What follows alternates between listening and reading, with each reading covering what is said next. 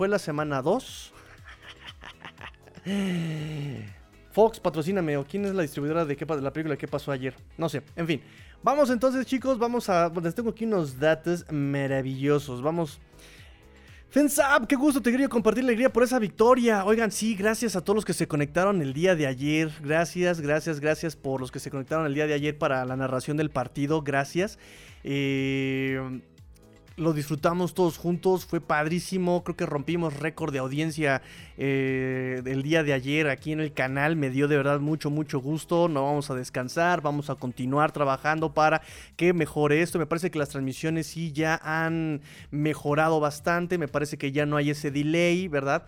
Eh, y bueno, seguimos este, poniendo los GIFs, pues seguimos poniendo y no hay ningún problema. Entonces, muchachos, vamos a seguir mejorando en los lives, en los podcasts y pues vamos a seguirle dando, chicos. Gracias, gracias. gracias, gracias a todos, chicos, por conectarse. No se olviden de dejar su like, suscríbanse, por favor, suscríbanse. Ustedes no para ustedes solamente es un clic, para mí es muchísimo. Significa muchísimo el que ustedes me, me, regalen un, un, un, un clic, ¿no? Ese clic para mí es la vida. Muchas gracias, chicos. Entonces, pues vamos, vamos, vamos. Yo solo puedo decir, nos dice Fer Contreras, yo solo puedo decir una cosa. No estaba Florecita del Campo y estaba Mac McDaniel. Un gran cambio, definitivamente. Un enorme cambio. Fue un giro de así cañón. Siento, iba así 360 grados, pero como, como tres veces ahí. un giro medio extraño. Pero sí, fue un gran cambio. O sea, desde que llegó Mike McDaniel, ha llegado. Yo siempre les he dicho, yo tuve mis dudas con Mike McDaniel en cuanto a que si iba a poder con toda la presión, con la responsabilidad y sobre todo si iba a poder eh, ganarse el respeto con esa actitud tan de Montessori, ¿no? Tan, a ver, chicos, ¿cómo están? Ay, ¿cómo son, eh? ¿Cómo son? De hecho. sí, exacto. ¿Cómo son, chicos? Eh, pero, pues miren, no solamente se está ganando el respeto, se está ganando, pues, por ahí el cariño y además, pues, evidentemente está eh, haciendo que muchas muchas personas y analistas NFL volteen a verlo. Eh, por lo que ha estado haciendo con los Dolphins, por cómo ha logrado o está logrando, por lo menos digo, llevamos dos semanas apenas, hay que ser también un poquito cautelosos pero me parece que sí en dos semanas ha hecho, o sea, se ha notado muchísimo la mano de Mike McDaniel, se ha notado muchísimo esta cuestión a la, a la ofensiva por lo menos, ¿no? A la defensiva creo que ha hecho, sí ha pintado su raya, digo, sabemos que está involucrado en la defensiva, pero sí nos ha comentado en conferencia de prensa que eh, Josh Boyer es el head coach en su ámbito. Em, claro que me responde, pero él es el que manda la defensiva. También se ha notado un poco la mano de Josh Boyer eh, a la defensiva. No me agrada tanto, pero sí podemos decir que se nota eh, evidentemente, ¿no? Pero muchachos, ya para comenzar el programa, ahora sí me gustaría, y bueno, claro, admitir hasta ahora Mike McDaniel a mí también me ha ganado, ¿eh? O sea, hasta ahora McDaniel estas dos semanas le he visto muchas cosas positivas y en cuanto a lo negativo de lo que se venía arrastrando, pues sí hay cosas que seguirse trabajando definitivamente, pero claro que es un gran cambio, es un gran cambio positivo. Eh, me agrada, eh, hablando sobre la presión en cuanto a las responsabilidades de ser un coordinador ofensivo que no mandaba las jugadas, que no llamaba las jugadas, me parece que Mike McDaniel en cuanto lo hemos visto en la banca, se ha visto siempre tranquilo, contemple. de verdad que eso está, eso, está muy bien en cuanto a un head coach, ¿no? O sea, no, no. En la, semana 1 contra Patriotas él admitió que se tardó mandando algunas llamadas y que por eso tuvo que mandar algunas jugadas que él no podía mandar. Y miren qué interesante porque tenemos la anécdota justamente de Nathaniel Hackett donde incluso fueron tantos castigos de delay of game en el partido de Denver que incluso la, misma afición cuando el reloj de jugada empezaba a llegar a 6, ellos empezaban a corear el 5, 4, 3, 2, 1. O sea, como diciéndole, no puedes con el reloj, te ayudamos. Una cosa nefastísima, o sea, terrible, terrible lo que le pasó a Natalia Hackett. y bueno, no le ha pasado a McDaniel. Ahí tú vas sacando las papas eh, del fuego, pero al final de cuentas el partido de ayer me parece que en planteamiento empezaron mal lo interesante, eh, algo que les dije yo en la transmisión de ayer, el fútbol no se inventa, se ajusta, ¿no? Y ayer supieron ajustar perfectamente tanto defensiva como ofensivamente. Sigue habiendo problemas técnicos, muchos problemas técnicos diría yo. Ahí Wes Walker jalón de orejas, así, jalón de la patilla como los maestros de antaño. Eh, porque los wide receivers por ahí tuvieron algunos drops. Eh, Jalen Waddle está aplicando de repente las Preston Williams, brincando, no me agrada bastante. Tua también por ahí de repente tiene que eh, manejar el, el, ¿cómo llamarlo? El timing y un poquito más la colocación, que es algo que él ya tenía trabajado, ¿no? Trabajo ahí para Darrell Bevel. Y a la defensiva, el tacleo. El bendito tacleo que no podemos, no podemos todavía afinar. Jevon Holland, por ejemplo, por ahí, en lugar de llegar a cerrar el tacleo, llega y golpea, ¿no? Aplicando la polamalo ya de viejito, llega a golpear, esperando hacer el fumble. Pero, amigo, para, hasta para el fumble tienes que llegar con el puño. Hay una técnica para llegar con el, con el puño, ¿no? Para, para provocar el fumble. Llegas y le pegas al balón, ¿no? Y ayer Javon Holland llegaba simplemente con el hombro. No, no, tienes que asegurar el tacleo y más con estos Ravens y más con Lamar Jackson. Lamar Jackson. varios problemas técnicos, varios problemas técnicos. Entonces, eh, tácticos, ya los dije, me parece que empezaron mal el planteamiento del juego, supieron ajustar. y sobre todo, algo que nos gustó muchísimo del juego de ayer, definitivamente hay que mencionarlo, es eh, la actitud del equipo que en otras circunstancias, como dice Fer, ¿no? Este, con Florecita de Campo seguramente ya hubieran estado como medio derrotados y como de ya valió más. Yo en la transmisión se los dije ayer, ¿no? O sea, e, estos, estos Dolphins, a lo que nos tienen enseñado, me parece, fue...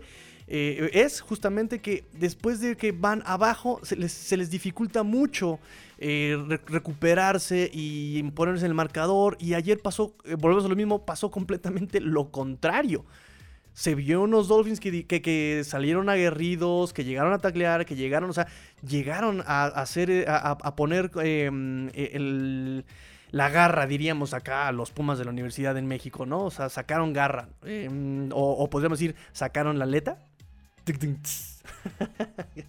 ya, no me dejen hacer chistes malos, muchachos. No me dejen hacer chistes. Por cierto, ya para comenzar ahora sí el programa, chiquitines, muchachos, amigos, amigas del Club de los Dolphins, eh, por favor escríbanme lo bueno, lo malo y lo feo para ustedes. Eso ya, esto ya es una tradición aquí también. Yo sé que eh, no es... No, no, es original, ¿verdad? Pero vamos a aplicar la inspiratería. O sea, estoy inspirateado y vamos a inspiratearnos justamente en lo bueno, lo malo y lo feo. Entonces, por favor, por favor, plaît, escríbanme en los comentarios qué les parece a ustedes lo bueno, lo malo y lo feo. Por favor, escríbanmelo, escríbanmelo y ahorita regresamos a sus, eh, a sus comentarios. Mientras tanto, voy con, voy con los datos que les traje para hoy, para analizar el partido. Vas a poner facts. Ay, muchachos. ¿Cómo son, eh? ¿Cómo son, chicos, eh? Van a ver. Oigan, me está haciendo falta una gorra aquí. ¿Dónde está? Ah, Ahí está. Ahora sí, este, vamos con los datos que les tengo para ustedes el día de hoy, chicos. Em, para empezar el partido lo comenzamos el sábado porque elevaron a Craig Craft y a Leonard Coleman eh, para el partido del Practice Squad, lo elevaron para el partido recuerden que eh, Austin Jackson está en Injury Reserve, se va a perder, le, quedan tres semanas mínimo fuera, ya cumplió la primera con este partido. Ah, Armstead limitado, también recuerden que estaba limitado en la semana y por eso elevan a Larnell Coleman, que afortunadamente no fue necesario usarlo porque es malísimo. Ah, también elevan a River Craycraft, lo cual se me hizo mm, algo, pues sí, normal porque la semana pasada lo utilizaron. Em, y pusieron inactivos a justamente Miles Gaskin, los lesionados, que fue Tanner Conner y se me está yendo un nombre. Tanner Conner lo pusieron... ¿Y a quién más estuvo que, estuvo este, lesionado? Tanner Conner. Tanner Conner. ¿A qué, otra persona pusieron este, que también estaba lesionado? Ah, y Ethan Carter. Ethan Carter estaba también fuera por protocolo de conmoción. Eh, Hunter Long tampoco fue activo, ni siquiera hizo el viaje porque también estaba fuera por una lesión. Entonces, bueno, ahí está. Eh, de hecho, River Craycraft lleva ya dos activaciones para el juego, le queda una solamente y si después de que lo activen por tercera vez, o lo cortan o lo subas al roster activo. Entonces, ojo con eso. Esta semana no activaron a Vern McKinley, seguramente por la presencia también de Eric Rowe. Eric Rowe estuvo jugando, estuvo eh, sano y por eso seguramente no fue necesario. Sin embargo, sí fue necesaria la presencia de Larner Coleman por mera precaución. Los capitanes del partido fueron eh, Hill, Holland y Xavier Howard. Ellos fueron los capitanes del equipo. y pues nada, ahí les van los datos chidos, chidos, repiciosos. Para los que andan metidos en Twitter, seguramente ya este, por ahí se, piratearon algunos, no importa, yo aquí lo tengo también. Y para los que escuchan en podcast y los que están en este live, se los, se los mando. 2-0, 2-0 Los Dolphins empiezan 2-0 desde, eh, no, no pasaba esto desde el 2018. Es eh, la ocasión número 21 en que los Dolphins inician, inician así con una marca de 2-0. McDaniel se convierte en el segundo head coach en iniciar su periodo como head coach de los Dolphins con una marca de 2 ganados y 0 perdidos.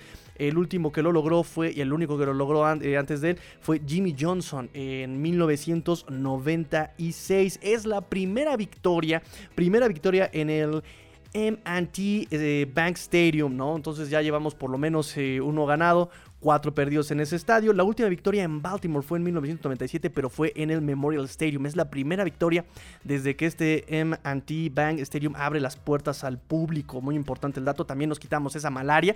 Esperemos que nos quitemos la malaria de la próxima semana contra los Bills. No me voy a adelantar, pero en fin. Es la segunda diferencia más grande en una victoria eh, de la franquicia en cuarto cuarto. O sea, es la, es la segunda eh, que se reponen con una diferencia tan grande en cuarto cuarto. Ah, la primera fue de 24 puntos en el 74 contra Nueva Inglaterra. Eh, un marcador de 34-27 terminó el partido.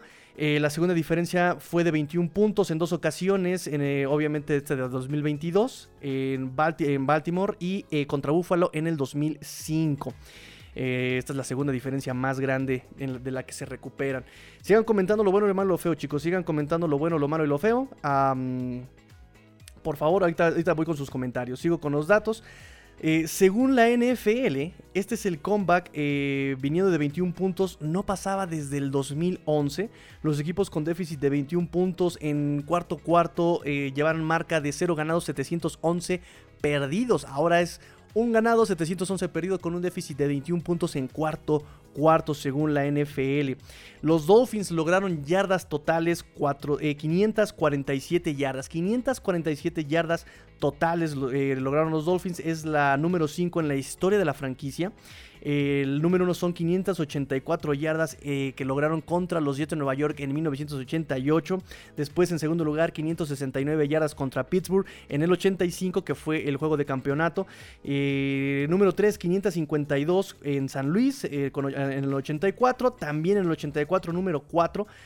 552 contra Nueva Inglaterra. Y bueno, pues el número 5, 2022, 547 yardas totales en Baltimore. Es la primera vez en la NFL en que un jugador logra más de 400 yardas por pase y más de 5 anotaciones por pase en el mismo juego. Además, dos compañeros de equipo con más de 170 yardas por eh, recepción y dos anotaciones los dos jugadores. Qué cosa tan increíble, histórica. Eh, vivimos el día de ayer, chicos, una historia para contarle a los nietos definitivamente, definitivamente. Vamos con datos históricos.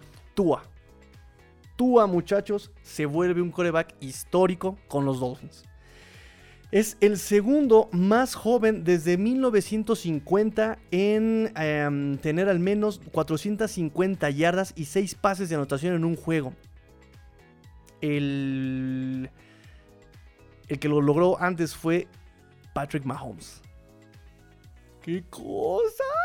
¡Qué cosa! 469 yardas y 6 pases de anotación en un juego.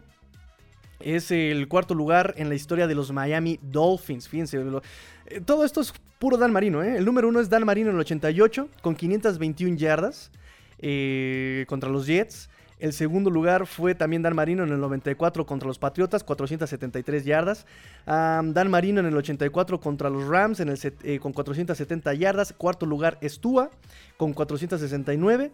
Y Dan Marino, el quinto lugar en 450 contra Cincinnati. O sea, puro Dan Marino es el top 5 eh, en la historia de los Dolphins con estas 469 eh, yardas Tua. 6 eh, pases de anotación empatado con solamente otros tres quarterbacks en la historia de los Dolphins. Con eh, Dan Marino en el 86 contra Jets. Bob Greasy, eh, Bob en el 77 contra San Luis, también con seis pases de anotación. Y es el sexto quarterback activo con seis pases de anotación en un juego en la NFL. Está ahí Mahomes, está ahí Aaron Rodgers, está Brady. ¿Qué hacen estos, eh, eh, ¿qué hacen estos corebacks aquí? Trubisky y Nick Foles. Ok. ok, Trubisky. Ok, Foles. Ok. 36 pases completo, número 3 en la historia de los Dolphins. Número 1, Dan Marino en el 86 con 39. Dan Marino en el 97 contra Inglaterra en eh, con 38, pases, con 38 eh, pases completos.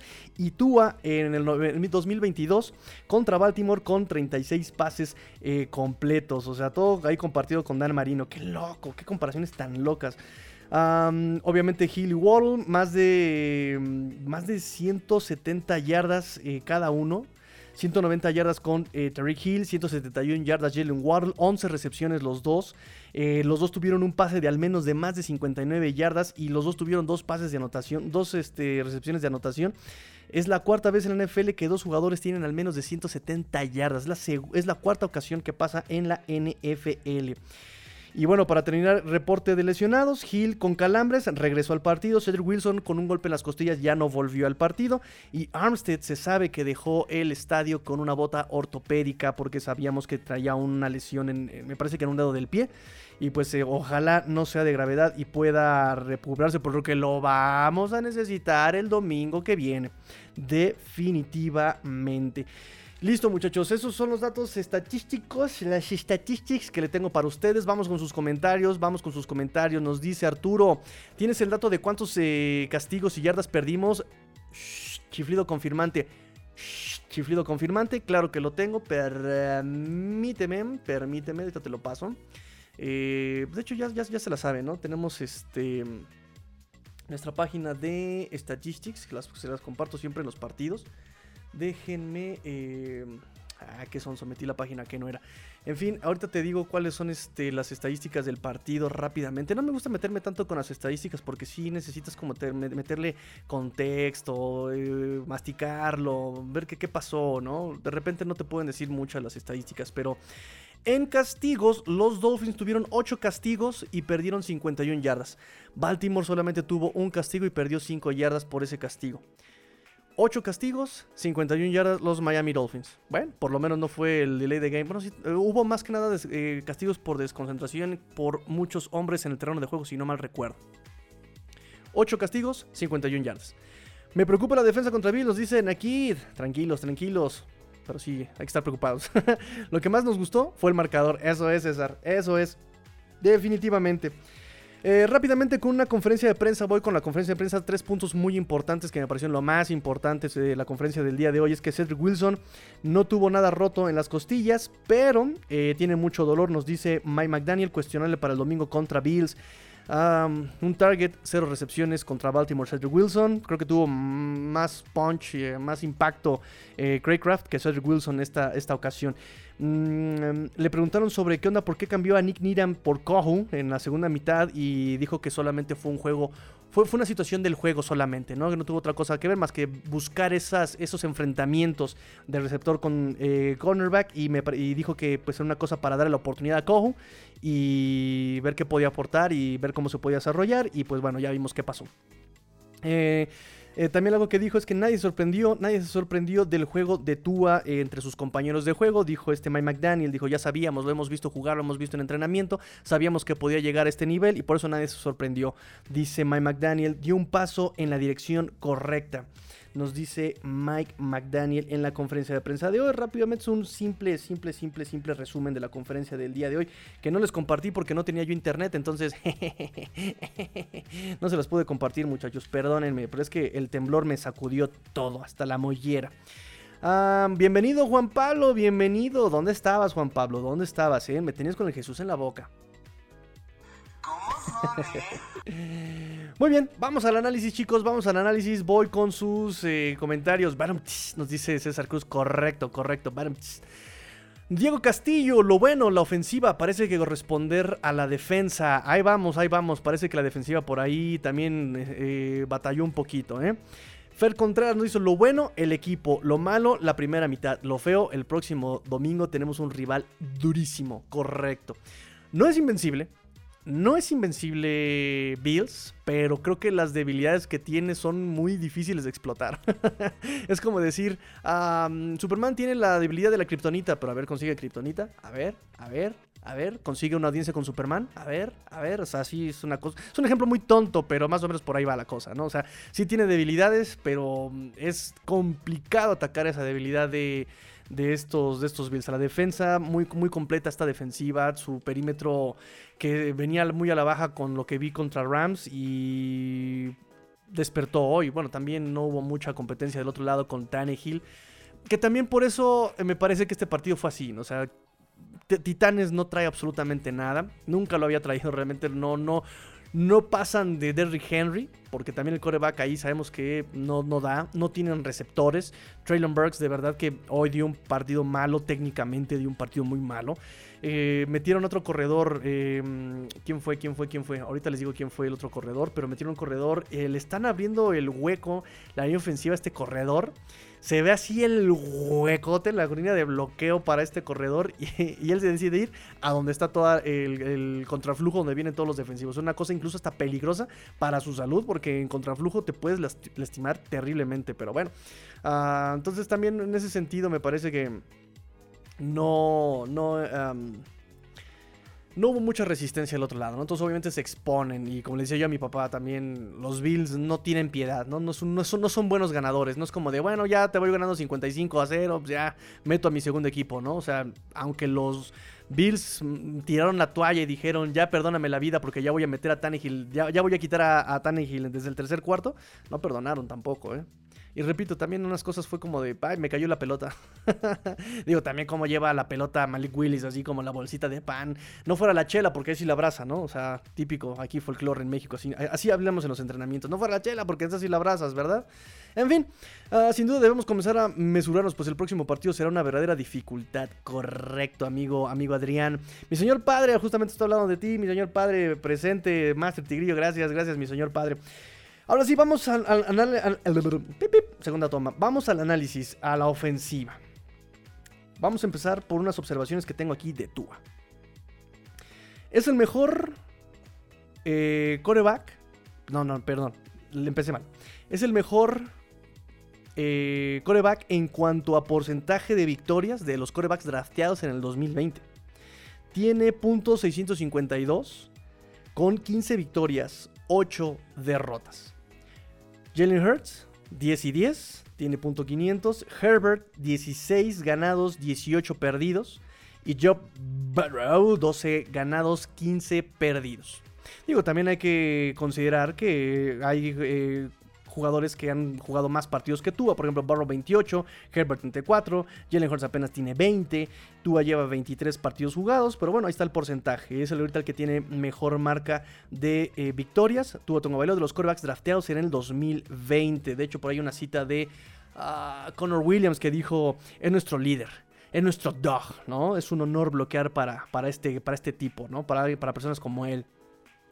Ok ok, Connor Williams, eh, nada más haz lo mejor, ¿no? Por favor, porque esos, este, esos snaps de repente te salen muy altos. De hecho, también... Eh... ok. nos dice también eh, Jalen Waddle en la conferencia después del partido que les echó el speech Tua en esa última jugada, ¿no? Una cosa así como de, listo muchachos, para esto hemos entrenado.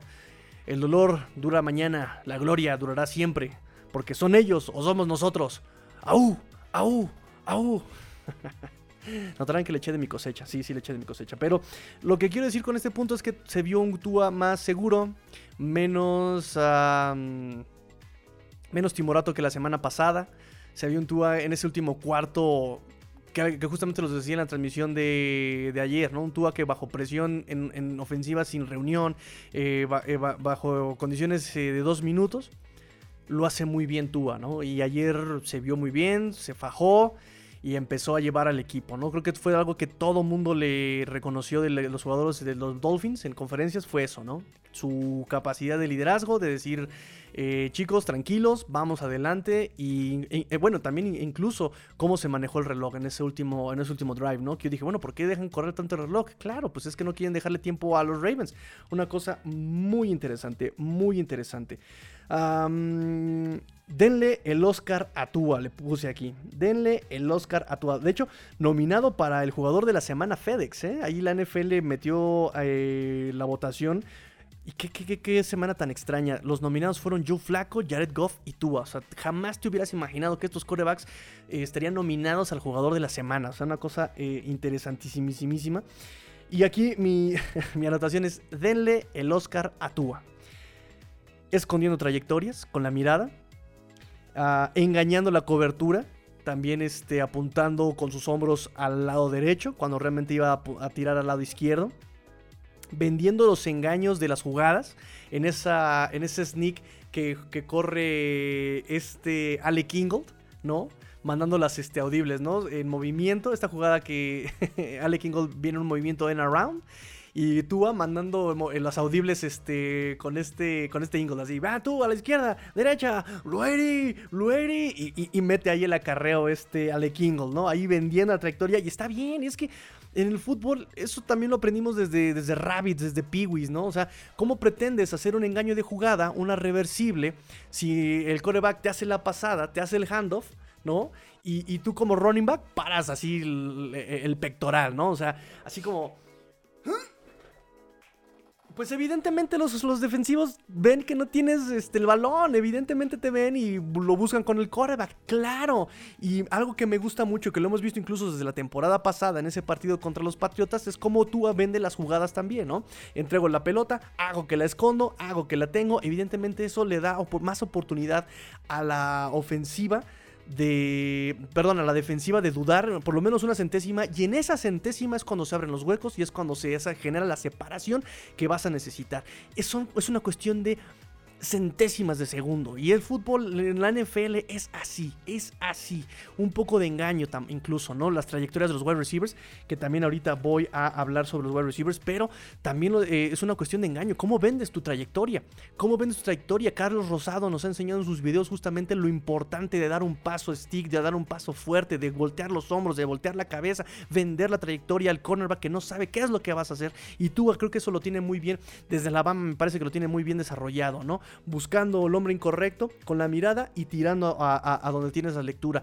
Se repitió esta parte de Tua durante algunas jugadas en el partido de ayer, un poco más dueño del playbook incluso, ¿no? Sabiendo dónde iba a estar, dónde iban a estar sus hombres, dónde iba a estar, porque también es algo muy importante, y aquí voy a eh, un poco eh, uno de los puntos que tengo, pero fue muy importante cómo eh, tanto Tarek Hill como Jalen Waddle pudieron leer las ventanas de la, de la defensiva de los Ravens. Hay varias jugadas eh, ya publicaron hoy el Coach's Film. Voy a hacer la separación de tiempos para que no me agarren las prisas. Y ah, voy a grabarlo, voy a, voy a estarlo viendo. Voy a anotar ahora sí los tiempos para darles el playbook hasta el miércoles. El miércoles vemos playbook aquí en este canal. Eh, también a partir de las 7, 8 de la noche vamos a estar aquí haciendo el, live pero sí me, dio mucho, o sea, mucho gusto como le falta un poco de timing tanto a, coreback y a wide receivers, pero me dio mucho gusto como hay jugadas muy versátiles donde los wide receivers deciden, ¿no? Por ejemplo, había un. Había jugadas de option, poste option, por ejemplo, donde el, el, wide receiver decidía si meterse al poste o seguirse en go route. Y había ahí una como comunicación entre el wide receiver porque cortaba hacia adentro, hacia zona de linebackers, por ejemplo, Jalen Waddle, y Tua ya, ya este, leía perfectamente hacia dónde iba a ir Jalen Waddle, y pum, ahí eh, mandaba el pase que es donde, repito, tiene que eh, afinar un poco este, la puntería Tua, porque si de repente me quedaba un poquito atrás, o me quedaba un poquito abajo, o un poquito arriba, pero me, dio gusto ver que por lo menos ya no pasó lo que eh, la semana pasada en ese pase donde eh, Hill se sigue en go route y Tua le manda el pase al, al, comeback, ¿no? Al, al, al rizo. Entonces, eso me dio mucho gusto. Y este tipo de jugadas se repitieron varias ocasiones, ¿no? Incluso la jugada de anotación de Tarek Hill por el lado izquierdo fue una de esas. O sea, Tua lo está viendo, Tua lo, lo mira, ven que los dos ven que no hay un que, que, no hay safety, se sigue de frente, Tua lo lee perfecto, ¡fum! y allá va el pase. Es una cosa eh, que me gustó mucho de, de Tua. Eh, su chamba era eh, hacerles llegar la pelota y por lo menos eso cumplió el día de ayer. Buenas lecturas, malas ejecuciones, repito, le faltó ahí un poquito de toque a Tua, pero buenas lecturas en general de este Tua por lo que acabo de, de comentar. Malas ejecuciones en cuanto a este pase que dropea este Tariq Hills, es un pase medio forzado, me parece, donde se junta todo. El pase forzado, Hill dropea y además la buena ejecución del defensivo de Baltimore fue Humphrey, me parece. Fue Humphrey, ¿quién fue? Este, ahorita les em, se, los, se, los, confirmo. Marcus Williams. Eh, Marcus Williams fue el que intercepta. Una, buena, excelente ejecución de Marcus Williams. Él se queda con la pelota. Me parece que ahí se junta todo, pero sí en cuanto a la ejecución, Tua pues lo, lo, está forzando el pase, ¿no? Incluso la otra, la otra eh, intercepción. Igual, eh, me parece que el pase iba, contra, iba hacia Jalen Waddle y viene entre dos. Viene entre dos jugadores, este Jalen Waddle viene entre dos defensivos. Digo, también fue una muy buena atrapada de, eh, de Marcus Williams. Ah, igual fue de puntitas. De hecho, por aquí les tengo yo. Déjenme ver si, si, si, si, eh, me permite. Ah, perfecto. Lo voy a poner volteado, amigos, porque pues evidentemente... evidentemente no quiero que, que, que nos. Narración en español, no, no, qué horror. En fin, a ver si por ahí sale la jugada, se las, se las comento. Pero sí me parece que eh, tú está ahí forzando, forzando los pases, esos dos pases. Pero también hay que reconocerle eh, que Tua, a pesar de sus errores, se vio calmado. Sabemos de la fama de Tua que después del error viene el viene, viene, viene, la, viene la jugada grande, ¿no? No, ¿no? hubo jugadas grandes como tal, pero sí hubo todo un desempeño de Tua eh, mucho mejor en la segunda parte. Eh, por parte del quarterback de los Miami Dolphins. También mejorando la técnica, también eso vi. Si algo yo le decía a Tua en, el partido de la semana 1 fue que por qué mandas los pases hacia donde a ti se te dificulta, es decir, de derecha el pase hacia izquierda no, no, no, no lo has podido hacer. ¿Por qué lo sigues haciendo? Pues hay un par de pases en el partido de ayer que Tua se atreve a hacer este tipo de, de, pases, de pases cruzados.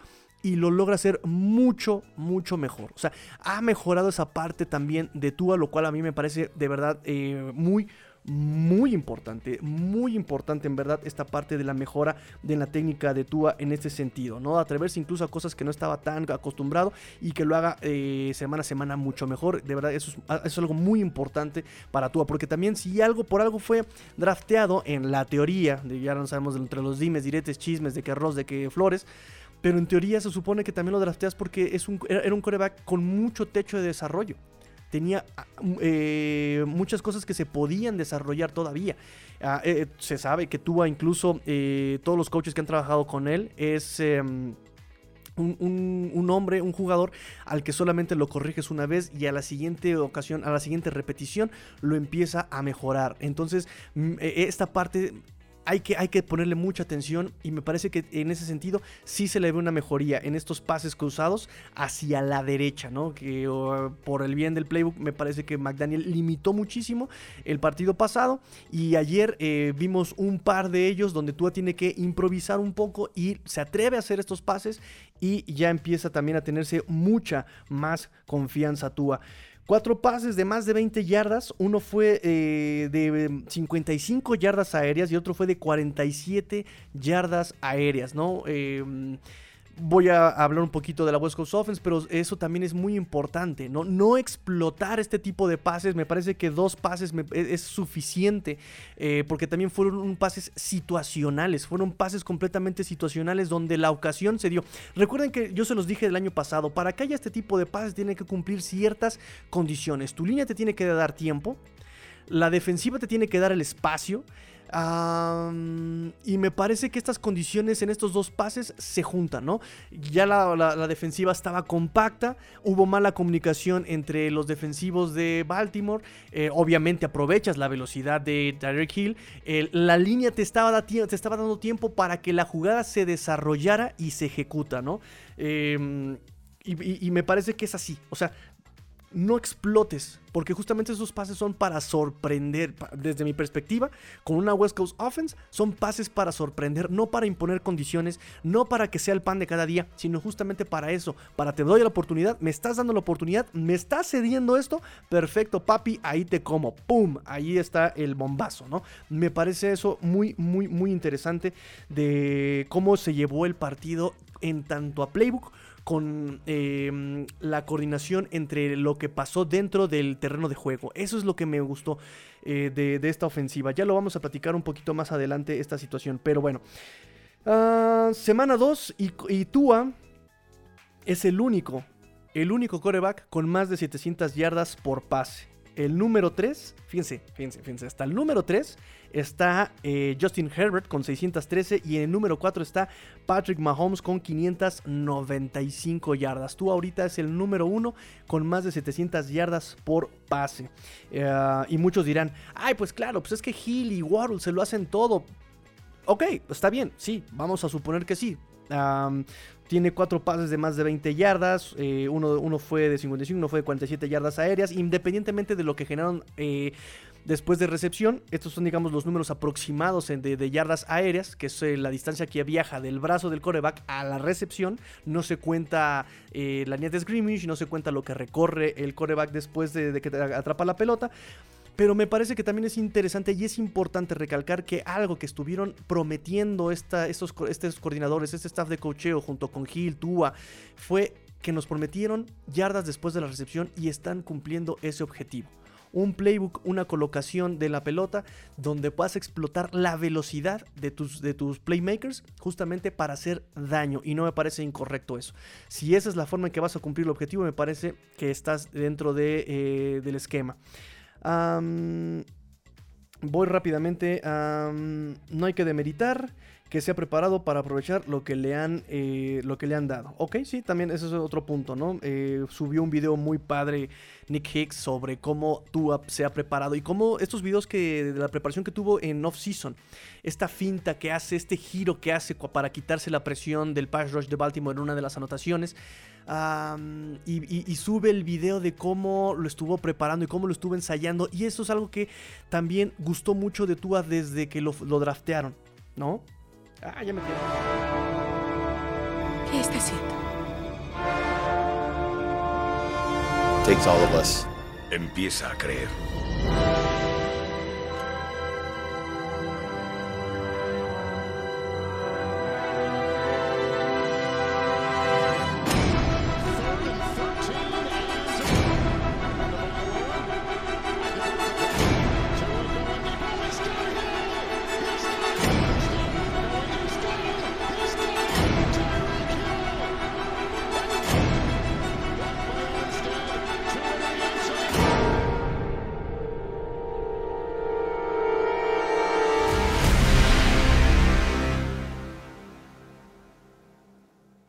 Comentaba entonces sobre Tua, sí, lo de su preparación, lo, mismo, ¿no? Que tiene que prepararse. Ahora el punto, que es algo que platicaba yo con la niñita, ya es algo que platicaba yo con mi señor padre, ya es algo que platicábamos en grupo, ya es algo que estuvimos platicando mucho.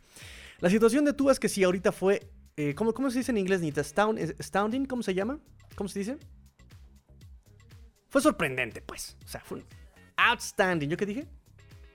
¿Y yo qué? ¿Y cómo es? O sea, me paro afuera, outstanding. Ya les dije que no me dejen hacer chistes malos, demonios. Este. Sí, sí, sí, lo de Tua fue outstanding, ¿no? O sea, fue una cosa eh, que no. Que, de alguna forma queríamos, esperábamos desde que se drafteó en el 2020. Es algo a, los que a lo que nos tenía acostumbrados en Alabama. sí, fue una cosa increíble, de ensueño. O sea, estadísticamente fue una bestia, fue un monstruo.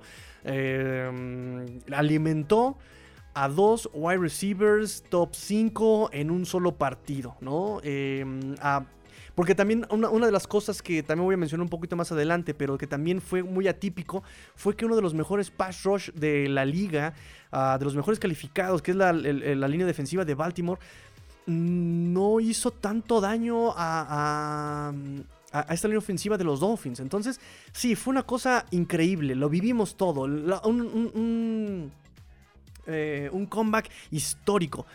Pero el punto no es que nos dé un solo partido, necesitamos que sea constante y es lo que yo les he dicho desde hace mucho tiempo en este programa. Eh, en la NFL se trata de constancia, se trata de constancia. Eh, creo que ese es el, punto. Ese es el punto ahorita de, de, Tua. No es hacer un partido. Porque, pues miren, aquí está partido de, con, un juego de con seis anotaciones. Está Trubisky, está Nick Foles. ¿Y quiénes son ellos? ¿Quiénes son ellos? No necesitamos un, un coreback que nos dé un partido, necesitamos que sea constante. Se los dije, yo me parece yo, eh, la semana pasada también con el juego de Patriotas. Y si no, deben estar los podcasts. Necesitamos que sea constante. Ok, perfecto. Eh, una defensiva activa, robando balones. Necesitamos constancia. Constancia para pasar a otros temas, voy con sus comentarios del stream pasado ya para hacer el cambio. Nos dice Omar Vega, eh, bueno, el ajuste de todo el equipo en la segunda mitad. Lo malo, los linebackers es la unidad más débil del equipo. Y lo feo que no reconocemos a la línea ofensiva. No la reconocemos. O sea, de que son malas, de que fue muy buena y fue irreconocible. explícame, explícame, explícame, amigo Omar Vega, explícamelo si todavía andas por ahí. Ah, lo bueno, la actitud, no se rindieron hasta el final. Lo malo, la primera mitad. Lo feo, cómo hizo tú a comer chorizo a sus haters. Niñita, por favor, nota mental. Necesito leer los comentarios antes de leerlos al aire. está bien, está bien, chicos, está bien. Lo bueno, los Dolphins son de verdad, unos cracks, Hill y Waddle. Lo malo, los linebackers aún no convencen. Lo feo, el calendario de arranque. Pero fíjense cómo se cae también, digo, les digo sobre Bills, es una, un, equipo muy equilibrado, pero repito, también es muy constante. También este, estas reconstrucciones ha llevado años de ir ladrillo a ladrillo, ladrillo a ladrillo, ladrillo a ladrillo. Eso es algo muy, muy, muy, muy interesante. Mejora, trabajando, ya tienes un zócalo, lo vas mejorando, lo vas mejorando, no interrumpes el proceso. Llegas a este nivel, obviamente llegas a este nivel, ¿no? Donde ya fue eh, trabajo, trabajo, ya has logrado corregir ciertos errores. Evidentemente, llegas a este nivel, obviamente. Obviamente. No eres perfecto, pero eh, vamos a ver si pueden los Dolphins explotar. ¿Y qué pasa con Bengals? Un equipo que yo escuché muchos comentarios de ustedes, no se hagan, sí, los escuché de ustedes, los escuché de ustedes, chicos, eh, donde decían, no, es que hay que ser como los Bengals, que miren, de un año, de, ya con el coreback, ya, yo les decía, a ver, tranquilos, no. E, e, eso es una cuestión muy atípica, realmente es una cuestión muy atípica lo que pasó con Bengals. Y ahí está. Llevan dos partidos perdidos y, perdón amigos, pero perdió contra un Mitch Trubisky. Siete capturas. Perdió la semana pasada, esta semana dos la perdió contra Cooper Rush. Una defensiva muy. una, buena defensiva la de Dallas, pero aún así un ataque paupérrimo. Y acuérdense que para ganar hay que anotar puntos, no nada más que no te anoten. Y Bengals perdió. Entonces necesitas un trabajo constante. No es, de un, no, es nada más de, ah, ya me aparecí y ya ganamos el supertazón. No. También qué vergüenzas dio Bengals en el, en el supertazón. Entonces, em, me parece, y, yo se los dije. Eh, me parece que estábamos en el programa de Mundo de, Universo Dolphins. Y se rieron de mí. Y yo les dije, todos los partidos, con este roster, con el probable playbook, son ganables. Sí, solamente, sí y solo sí, solamente, solamente sí, solo sí. si los Dolphins juegan con lógica, aprovechando las características de sus jugadores y lo están haciendo. Y lo están haciendo. Ahí está Ravens. Digo, también Ravens tuvo muchos errores. Ahorita platicamos sobre eso. Eh, un Lamar Jackson impreciso. Un Lamar Jackson que, bueno, también a pesar de todo tuvo eh, de sus mejores juegos en su carrera eh, profesional. Ah, pero se los dije contra Jets de repente falló pases fáciles. No corrió como otras ocasiones. O sea, no es el Lamar Jackson que le conocimos del 2021, sinceramente. Déjenme ver sus estadísticas de Lamar Jackson. Acarreando la pelota. Fue líder corredor. 119 eh, yardas, pero resten el 79. ¿Cuánto queda? Resten el 79 de su carrera más largo. ¿Cuánto queda de Lamar Jackson? Fue limitado. O sea, no es a lo que están acostumbrados. Yo se los dije eh, de la previa con él. O sea, el 2021 tuvo eh, mínimo 12 acarreos por diseño. La semana pasada tuvo cuatro acarreos, dos fueron por diseño. Y aquí cuántas veces escapó y cuántas fueron por diseño. Lo voy a ver eh, ya que veamos el playbook. Ahí les voy a dar yo más o menos la estadística eh, ya ajustada, pero o sea, estuvo limitado también Lamar Jackson, ¿no? En fin. Lo bueno, tú a su liderazgo y resiliencia en el cuarto periodo. Lo malo, Xavier Howard. Uff, Xavier Howard. Ahora sí, me, ahora sí me van a dar la razón, chicos. Ahora sí me van a dar la razón. Ahora sí me van a dar la razón, por favor. De que Xavier, por, qué odia Xavier Howard. Gracias y los equipos especiales, lo feo, los haters de Tua, lo pidiendo cambio de coreback a la mitad del juego. Ah, ah. pero miren, haters, lo dijo aquella amiga, filósofa, escritora y amiga, Taylor Swift. Haters gonna hate, ¿o no, niñita? Haters gonna hate. Perfecto. Seguimos. Lo bueno, el ajuste que mostró el head coach para la segunda mitad. Lo malo, la defensiva. Lo feo, Armstead con su lesión. Chip chip, chip, chip, chip, chip, chip, chip. Vamos a ver qué tanto nos dura Armstead. Según lo iban a cuidar y pues bueno, ahí está, salió con, botita ortopédica del, estadio. Eh, no, Tigrillo, no, ah, fue cuando se cayó, ¿verdad? Se cayó, vuelve. le tumbaron por copyright, correcto, amigos, pero ya estamos de regreso. Déjenme ahora eh, hacer el cambio de link para este, sus comentarios de este stream. Denme un segundito. Y ah, eh, ojalá vuelvan todos, ojalá vuelvan todos, chicos, porque si llevamos muy buena audiencia, llevamos muy buena audiencia. Vamos a probar.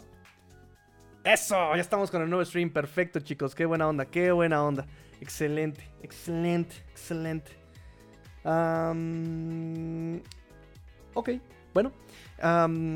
Julio Vega nos dice, nos estamos jugando, ¿eh? No estamos jugando, ah, no estamos jugando, no, yo tampoco estoy jugando, yo tampoco estoy jugando. Regresamos de vuelta, perfecto. No, ya no voy a cantar. Let's go Dolphins, gracias. Lo de Tua fue amazing, como el Amazing Spider-Man, correcto. Se nota que soy fan de Spider-Man. Tigrillo, tigrillo, ra, ra, ra. Ahora Tua debe de tener constancia. Así es, Marcos. Así es, así es, así es. ¿Se perdió mi comment? No, no, no. Ya lo, ya lo pusimos ahí, al aire, por supuesto. ¿Cómo soy de radio, ah? Al aire. O sea, al aire. ¿Quién usa al aire? ¿Quién usa al aire, muchachos? Master, leí que Cedric Wilson a lo mejor no juega. ¿Será el debut de Yuzukama? No lo sé. Realmente no lo sé, amigos, porque podría ser para llenar el spot en el roster. Hay que ver cómo regresa Hunter Long. Hay que ver cómo se desarrolla la lesión, bueno, la conmoción de Ethan Carter por la siguiente ecuación. Me queda claro que estos Dolphins evidentemente le hicieron caso a mis plegarias y están haciendo una ofensiva situacional. Están haciendo una ofensiva situacional. Están metiendo conforme van necesitando. Y no sé qué tanto vaya a ser necesario un wide receiver novato contra el perímetro de Bills. Eso es interesante. No sé eh, si sea necesario más un Tyren por eso repito, hay que ver cómo progresa Hunter Long. Vamos a ver cómo se desempeña justamente Ethan Carter, que por ejemplo, qué bueno que, que, ahorita sale la conversación. No, no, no, Ethan Carter, Tanner Connor. Porque una de mis preguntas es ver qué tanto jugó Tanner Connor ya en, en, roster. Eh, déjenme revisar. Connor, Connor, Connor. Solamente tuvo un snap a la ofensiva. Solamente tuvo un snap a la ofensiva. Y su rol eh, definitivamente fueron 15 snaps en equipos especiales. 15 snaps de 30 en equipos especiales. O sea, realmente Tanner Connor para equipos especiales está bien, pero para aportar a la ofensiva ya me queda una, una gran duda. Porque incluso hasta River Craycraft tuvo dos targets, una recepción que fue la de anotación para dos yardas. Y a la ofensiva en general, Craycraft, déjame revisar su conteo de snaps, pero me parece que también fue baja fue eh, solamente el 23% de la ofensiva la que jugó este River Craycraft. Entonces eh, sería interesante ver por dónde le vamos a hacer daño. Acuérdense, eh, yo creo que este tipo de previa de playbook, no sean malitos. Déjenme para el viernes estudiar bien el partido de hoy de Bills. ya con, con, playbook, ya con gráficas y estadísticas. Y esta semana lo hice hasta el sábado porque fue una semana muy irregular por lo del 15 de septiembre aquí en México. Pero déjenme hacer el, análisis y yo creo que para el viernes ya tengo playbook y ya podría ver más o menos con los lesionados de la semana, con sus lesionados en la semana, más el playbook que ya estuve estudiando, más o menos qué podríamos hacer. La semana más o menos va a pintar así. Mañana round table, playbook del domingo que acaba de pasar contra Baltimore el miércoles, el jueves noticias en general, cosas este, muy, muy, muy, muy generales, el fin si, si, si puedo darles Finbox. Y el viernes ya hacemos el, playbook de, de Bills, si les parece bien. Échenme, échenme, échenme, échenme, échenme comentarios si les gusta el plan para la semana. Échenme el, si les gusta el plan para la semana. Échenme sus comentarios aquí, muchachos. Gracias, gracias por lo que se están conectando. Eh, ahora veremos cómo se comporta la línea con Von Miller. Oh, sí, con, Von Miller y Gregory Rousseau. Justamente vamos para allá entonces. No se notó en este partido la presencia de Greg Little fue una cosa maravillosa, una cosa también muy atípica. Eh, obviamente no permitieron ninguna presión lo que fue Connor Williams y Turner Armstead, no permitieron presión alguna, fue una cosa muy buena. Todavía tiene que trabajar a Liam Eikenberg, tiene que trabajar Robert Hunt, también por ahí permitió presiones, también le permitió Greg Little presiones, pero ninguno permitió capturas. No permitieron capturas en esta, esta semana número contra un pass rush muy bien calificado. Eh, la única captura que cayó fue por una falla de bloqueo de Durham Smythe. Y ojalá que esto siga así, porque además necesitan constancia también con ellos, necesitan comunicación. Armstead lo dijo en la semana 1, nos falló mucho la comunicación y la coordinación y tiene que mejorar semana a semana, así como el timing de Tua con ah, sus wide receivers. Entonces, algo que me gusta y que por lo menos se viene cumpliendo es que semana a semana tienen que mejorar mejoró la línea ofensiva, mejoró eh, justamente la efectividad de, los Dolphins. El planteamiento por ahí sigue fallando un poco, pero sí me gusta cómo, cómo siguen ajustando. Eh, running backs. 39 snaps para Monster, 36 snaps para Edmonds. Una, una, cosa que sigue estando muy equilibrada. Muy equilibrada. No jugó obviamente más Gaskin, estuvo inactivo. Sobon Ahmed eh, sí estuvo activo, pero me parece que solamente participó en equipos especiales. Déjenme revisar. Si no es que incluso ni siquiera tuvo eso, ¿eh? Ahmed, aquí está. Sobon Ahmed, solamente el 27% y en equipos especiales. Sí, sí, sí, nada, nada extraordinario en ese sentido, ¿no? Nada extraordinario.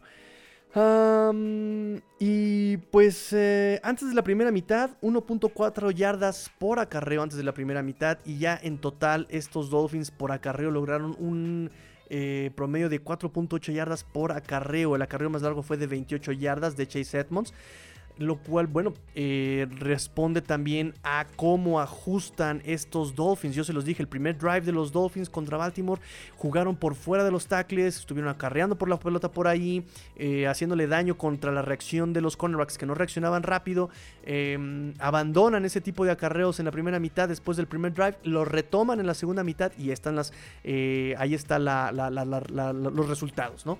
Eh, unos, unos, acarreos explosivos, porque también si algo podemos englobar en esta ah, ofensiva fue la velocidad también de cómo explotaba, ¿no? Una parte la velocidad de los wide receivers y por otra parte la explosividad de, de, los running backs, ¿no?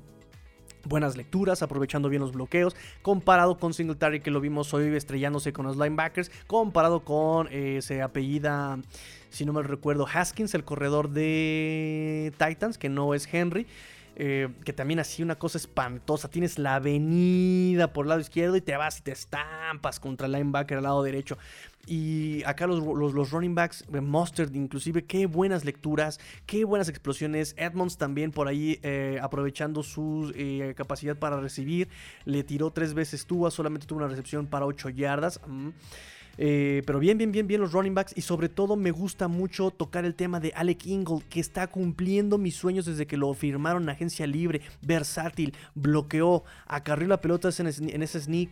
Eh, también tuvo su pase, eh, su participación por aire con dos targets, dos recepciones, 15 yardas. El más largo fue de 13 yardas de Alec Ingold. O sea, es algo que yo esperaba de Ale Kingold y lo están cumpliendo y me da mucho gusto, de verdad que le voy a poner mucha crema a mis tacos, pero no estaba tan equivocado cuando ah, hice mi lectura así desde el año pasado.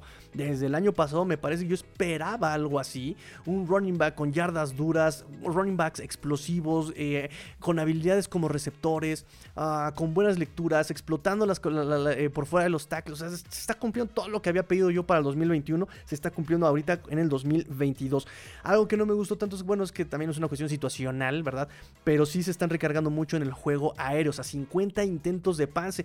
Este mm, Manning se burlaba de Joe Flacco en el partido contra, la semana 1 contra quién fue, contra Baltimore Ravens, eh, donde había hecho 59 intentos de pase, una cosa realmente así, dijo, pues que no puedes ganar un partido con 59 intentos de pase.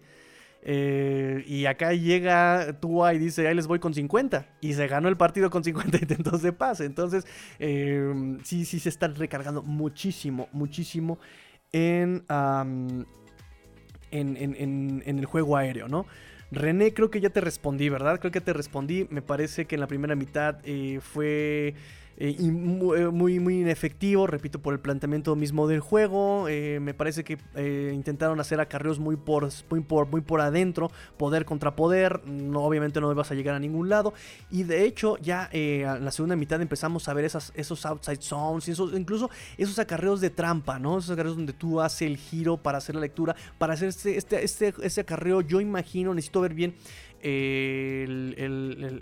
la, toma desde atrás un poco, la toma abierta, pero me parece que es un acarreo counter, si no mal puedo, si, o sea, puedo equivocar, pero me parece que fue un acarreo de counter, ¿no? Empieza el running back de un lado, termina del otro, corrigiendo la, ruta y explotando el hueco del lado contrario, me parece que fue un acarreo de counter, ¿no? Y eso va a ser muy, muy interesante de estudiar también, va a ser mucho que estudiar para este juego, pero eso está padrísimo, porque en general la ofensiva fue muy, muy, muy rica, muy diversa.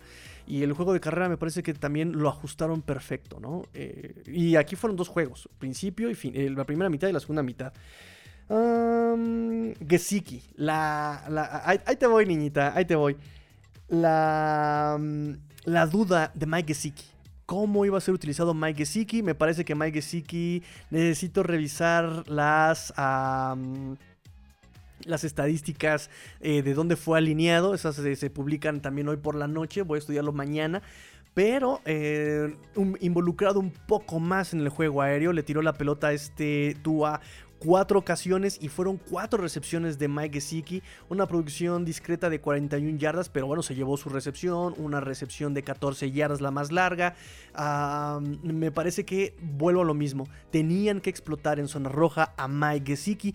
Vieron ese pase de Mike Gesicki, ese resorte de Mike Gesicki, cómo captura la pelota en el punto más alto de, la trayectoria de, para que no fuera eh, interceptada o bateada por un defensivo.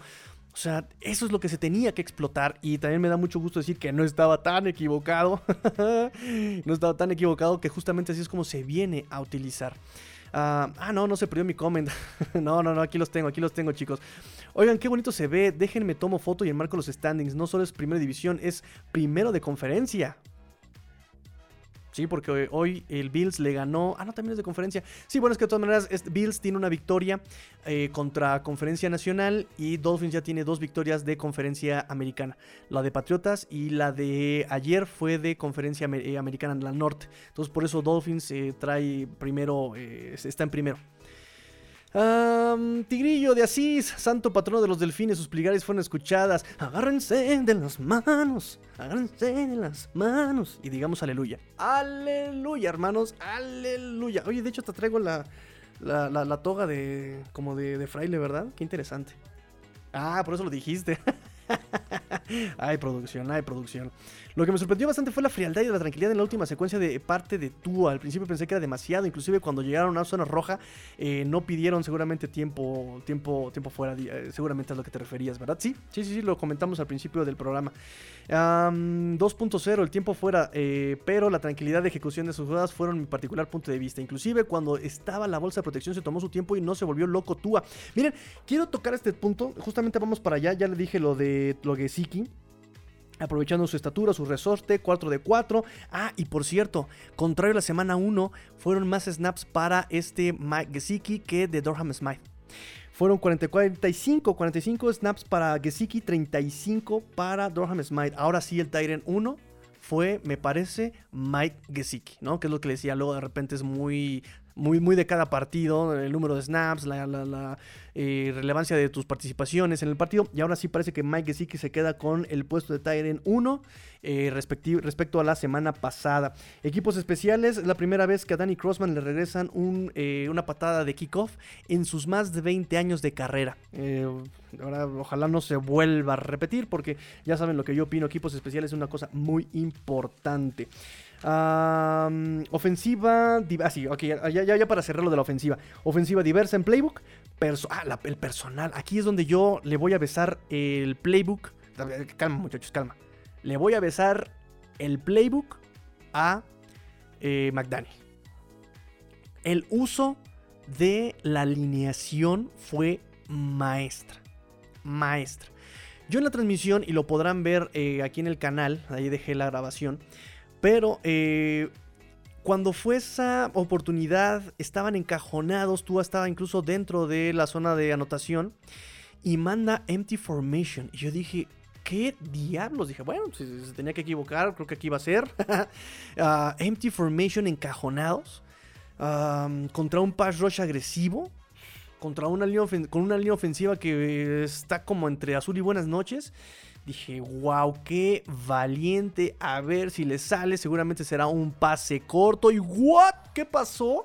Que no solo no fue un pase rápido corto, fue un pase de unas 15 yardas y todavía se les escapa este Waddle para mayor ganancia en yardas después de la recepción. Que dije, qué agresivo, qué, qué valiente, medio tonto, va en contra de la, de la regla, pero ok le funcionó. Pero ya una vez que estaba yo viendo el, partido, em, eh, mientras regresaba la, señal de todo, porque descargué el partido en mi teléfono, em, lo estaba yo revisando y me di cuenta de una cosa, chicos. Me di una... Estaba alineado 5... El empty formation, recuerden que es eh, solamente el coreback atrás, sin backfield. Todos los demás están abiertos y eh, solamente está la línea ofensiva para proteger al coreback. Cinco hombres para proteger al coreback. Los demás están abiertos me di cuenta que estaba Hill eh, abierto del lado izquierdo, Waddle abierto del lado derecho, y los tres receptores eh, que sobran eran running backs.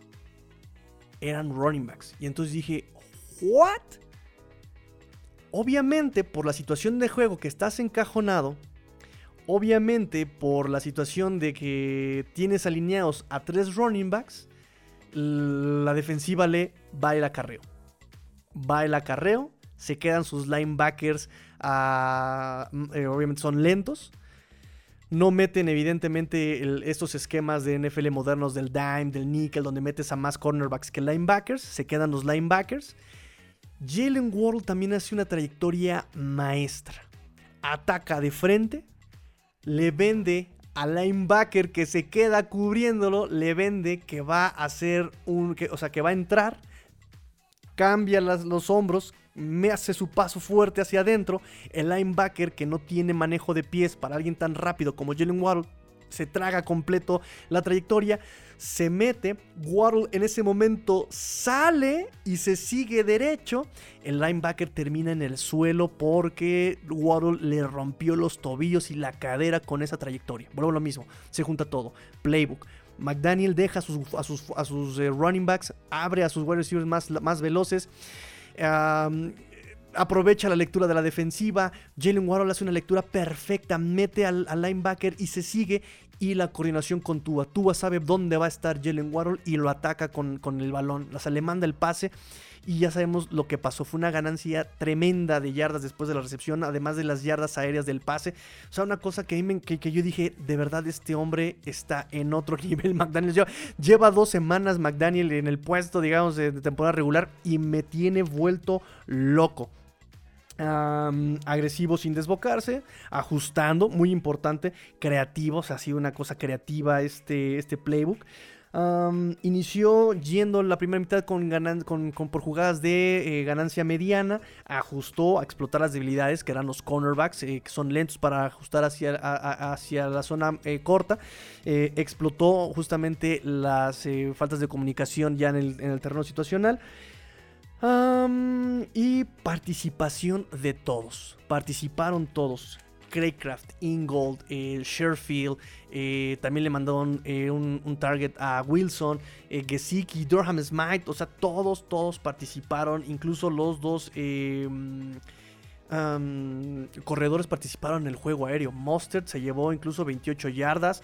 Edmond se llevó apenas 8 yardas, pero también participó en el juego aéreo. Es decir, eh, un, playbook como lo esperábamos, bastante, bastante rico. A la defensiva, rápidamente me voy rapidísimo con la defensiva. Nos dice Marcos Roberto Flores, dice, eh, ay, se me fue el comentario. Aquí está. Eh, tiene, eh, tiene que ajustar la defensa. No es posible que una jugada y tenga 7 puntos en contra y mucho menos te metan 38 puntos en un juego. Correcto. Aprovechando tu comentario, efectivamente, efectivamente me parece que eso es un tema bastante escandaloso es escandaloso lo que pasó con el perímetro. Repito, una de las grandes fallas de Xavier Howard recargándose en el safety. Cuando no había safety, porque este Jevon Holland baja a tomar al Tyren. Entonces, bueno, ya vimos todo lo que nos hizo Rashawn Bateman, ¿no? ese, ese, ese, pase que se fue hasta las diagonales. me parece que también empiezan con un mal planteamiento, queriendo jugar eh, en, en, en, ¿en, qué estaban jugando? Cover 1, en cover 0, ¿no? Eh, me parece que ese fue un grave error también en la primera mitad de Josh Boyer.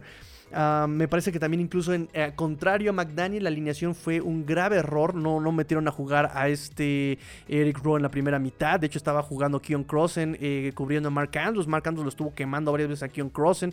también estuvo quemando por ahí a Brandon Jones, si no mal recuerdo Mark Andrews. Eh, que Brandon Jones ha desarrollado mucho más su capacidad de cobertura de pase, pero me parece que sí en este momento se lo comieron.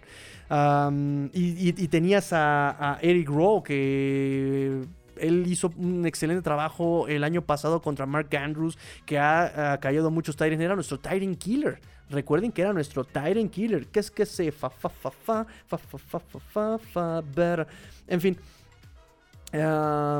y ahora en la segunda mitad es cuando ajustan cambian justamente esa, esa, alineación, metiendo incluso quitaron a Nick Needham como cornerback 2 externo y meten a Carter Cohu.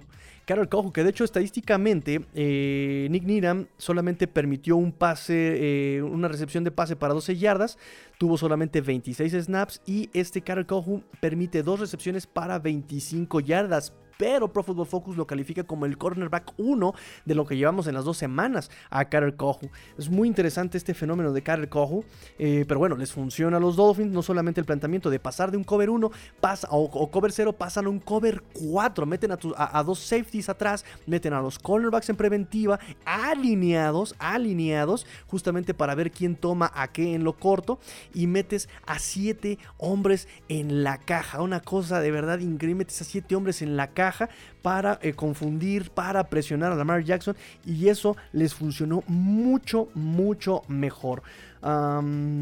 digo, afortunadamente también algo bueno fue eh, que se fajaron en la línea eh, defensiva. También una situación interesante, y es aquí donde digo los errores, ya, ya platicamos de los errores de Lamar Jackson en cuanto a precisión, en cuanto a lectura, de incluso el juego terrestre de los Ravens. Si no fueron por esas escapadas de Lamar Jackson, realmente fue un juego terrestre muy malo de los Ravens de Kenyan Drake no es suficiente. No jugaron con Jake Dobbins. Por ahí, eh, eh, ¿cómo se llama? Justice Hill, ¿no? Justice Hill, eh, Patrick Ricard con acarreos de 5 yardas, pero no tuvieron más allá, ¿no? El, acarreo más largo de Kenyan Drake fue de 6 yardas, un promedio tristísimo de 1.3 yardas por acarreo. No les alcanza y aún así llegan a tener los. los los Ravens 155 yardas por acarreo en 25 intentos. Evidentemente por esas jugadas explosivas que explotan esta, esta estadística. pero sí quiero notar, por ejemplo, incluso en el playbook, que, es, que fueron poco creativos yo desde, eh, se los comenté justamente en el, en el partido me dio mucha curiosidad ver cómo en cuarta y una metes, eh, eh, fueron tres oportunidades seguidas para avanzar esa yarda con puro acarreo por el centro, pensando, pensando que iban a, vencer a esta línea defensiva de los, de los Dolphins y pues evidentemente no lo lograron, evidentemente no, es la parte más fuerte de esta defensa me parece. Eh, y sobre todo el playbook. Me parece que por ahí hizo el recuento de cómo también el partido contra Titans del año pasado, igual en una cuarta y uno, Titans se la sabe y dice, estos morros van a confiar en Lamar Jackson, le van a dar la pelota a él y efectivamente le dan la pelota a Lamar Jackson, anularon a Lamar Jackson, se acabó el partido, se acabó la jugada y vuelven a repetir ese error eh, los eh, Ravens en esa ya para anotar, le dan la pelota a Lamar Jackson y logran detener los Dolphins, como que también aprendieron, sabían, y, obviamente esa falta de creatividad a la ofensiva de los Ravens, pues les cuesta el partido, porque otra cosa hubiera cantado si hubieran notado en esa ocasión que los eh, Ravens perdonan, ¿no? Entonces también aprovechándose un poco de eso, los Dolphins logran tener ah, la victoria, pero sí definitivamente fueron errores de, Ravens también los que, los que facilitan la, la, victoria. Eric Rowe contra Eric Rowe, eh, perdón, Eric Rowe contra Mark Andrews en la segunda mitad, obviamente eso funcionó bastante bien. Igual este eh, Jerome Baker lo, lo sacan otra vez como... Eh, linebacker externo y vuelve a funcionar mucho mejor que tenerlo como linebacker interno.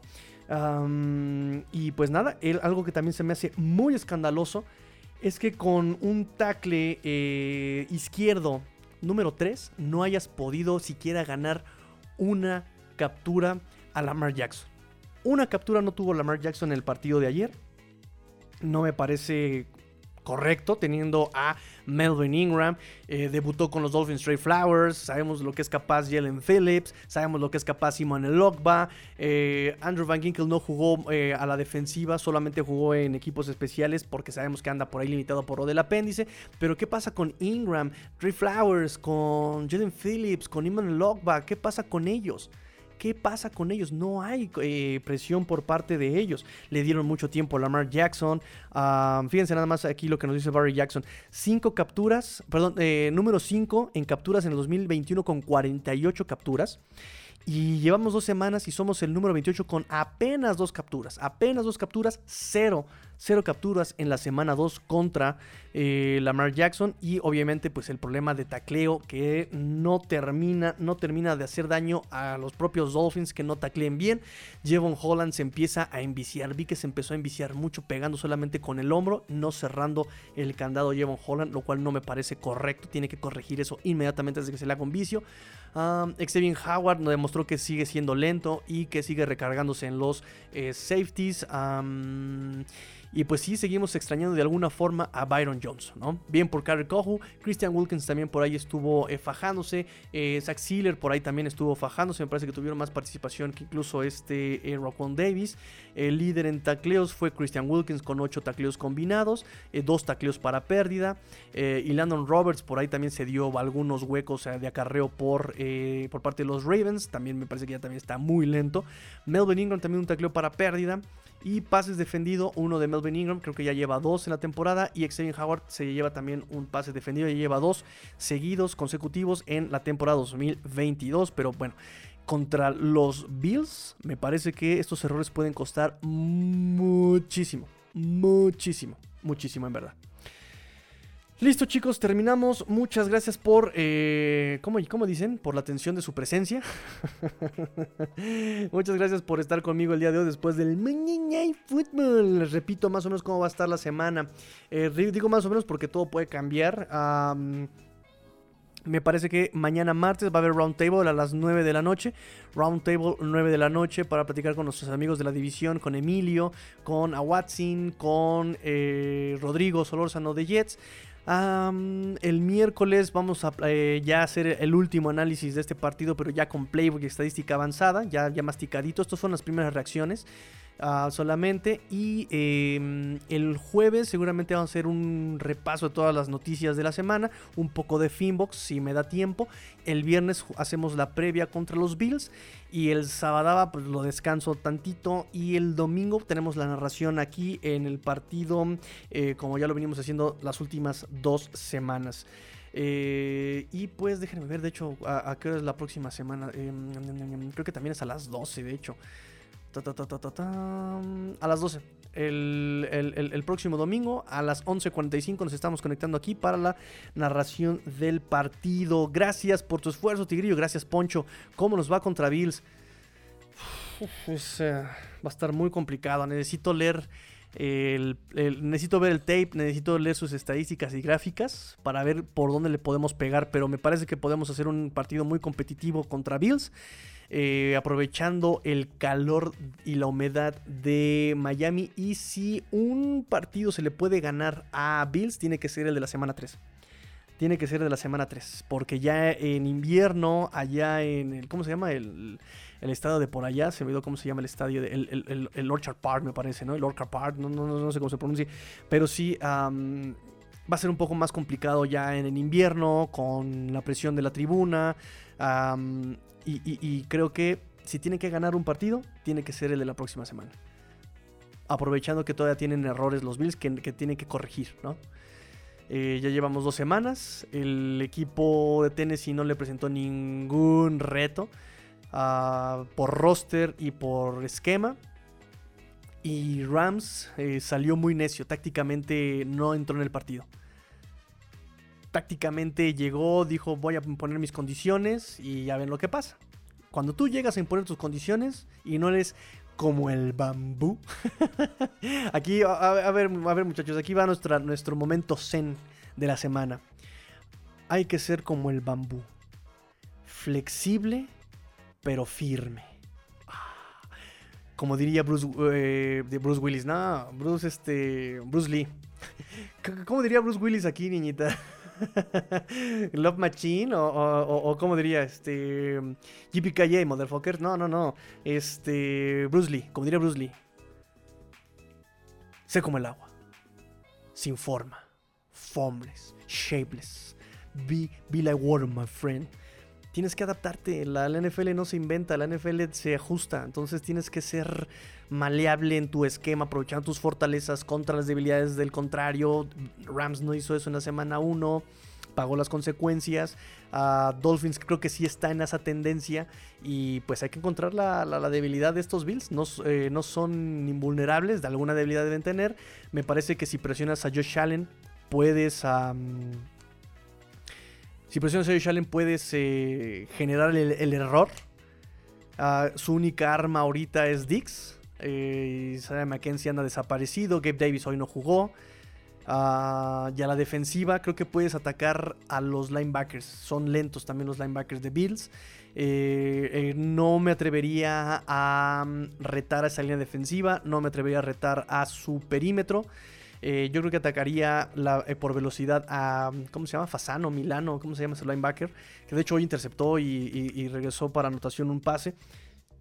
Esas son las debilidades que yo he visto un poco, ¿no? Incluso desesperaron el juego mental. Josh Allen se deja llevar y Christian Wilkins contra Josh Allen, uff, estaría buenísimo ese, duelo de, de- ¿Cómo se le dice, niñita? ¿Trash talk? ¿O es al revés? Talk, talk- talk trash. ¿Cómo se dice? Bueno, en fin. pero vamos a estudiarlo más a fondo. Eh, está increíble tu reporte, amigo. Lo malo que llegué al final, ya lo escucharé en podcast. Por favor, amigos, que va a estar larguísimo. Bueno, ahora sí ya me retiro. Pórtense mal, cuídense bien, sean el cambio que quieren ver en el mundo. Fue Let's Go Dolphins, porque la NFL no termina y los Dolphins tampoco. Fins up. Y grillo fuera.